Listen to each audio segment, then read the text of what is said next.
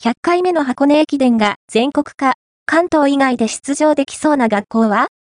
正月の風物詩、箱根駅伝が100回目を迎える節目で、全国化への一歩を踏み出す。2024年の100回大会に向けた前年秋に開催される予選会に、関東以外の大学が出場できることになった。